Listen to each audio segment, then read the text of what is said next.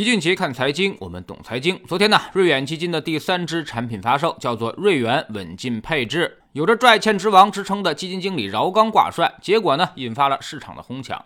一天时间啊，全市场认购超过千亿元的规模，招商银行一个渠道就认购了五百个亿。据说呢，有单个土豪客户啊，就认购了八个亿。另外呢，中信建投和中信证券也分别募集了几十亿元。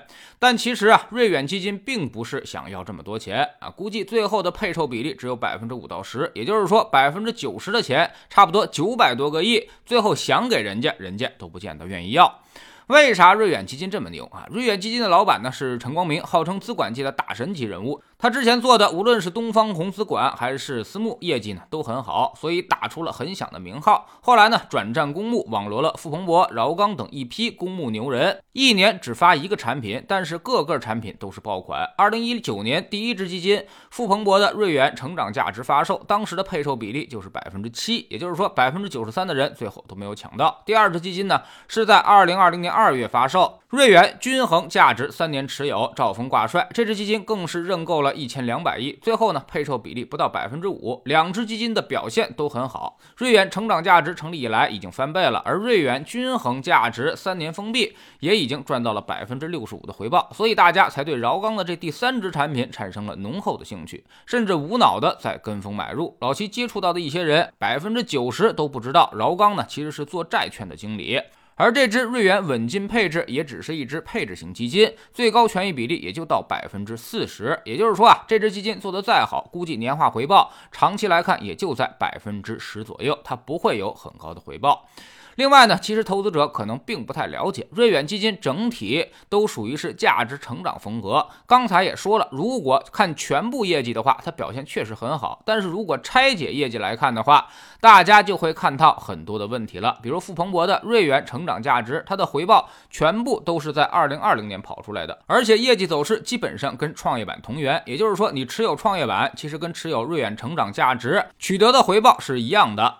如果只看今年，其实瑞远成长价值是没有什么回报的。另外一只基金瑞远均衡价值三年持有也是同样的问题，主要的业绩都是二零二零年跑出来的，今年以来的回报只有百分之二。当然不是说黑瑞远啊，就从今年的表现来看，能有百分之零到二的收益也远远跑赢了大盘，因为沪深三百指数是负的百分之七，所以瑞远的管理能力还是很出色的，真正做到了涨的时候多涨一些，而跌的时候呢少跌一些。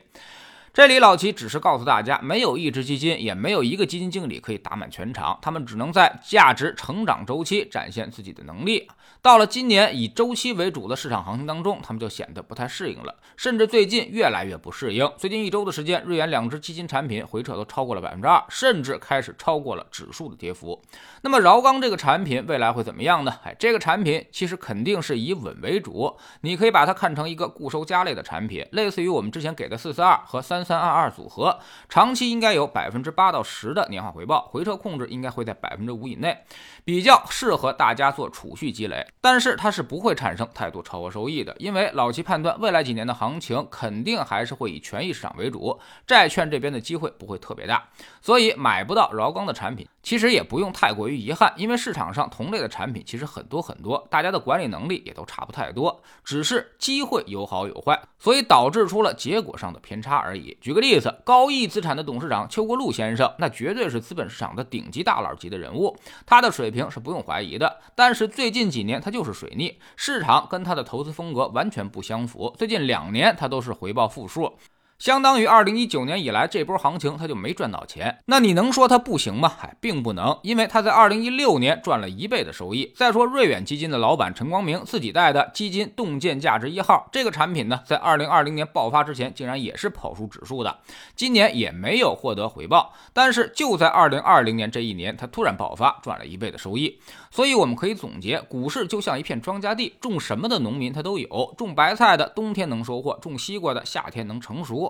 每个人啊都有自己擅长的方法和方式，也都有适应市场风格的时间段。没有一个人可以打满全场，每天都能够获得收获。所以大家还是应该放平心态啊，把他们的风格给摸透了。夏天快到了。你就多买点那些种西瓜的股票。如果冬天快到了呢，你就多往白菜地里面溜达溜达，不要总是抱怨为什么冬天西瓜就种不出来。它要是能种出来，那反倒是奇了个怪了。所以这就是为什么你看业绩排行榜买基金总是亏钱的原因。西瓜刚收获你就买进去了，然后呢就到了冬天，看人家白菜收获，你很眼馋，天天骂种西瓜的是垃圾。最后忍不了，又把西瓜地给刨了，改种白菜。结果夏天又到了，绝大多数投资者呢，都在不断的犯着这样同样的错误。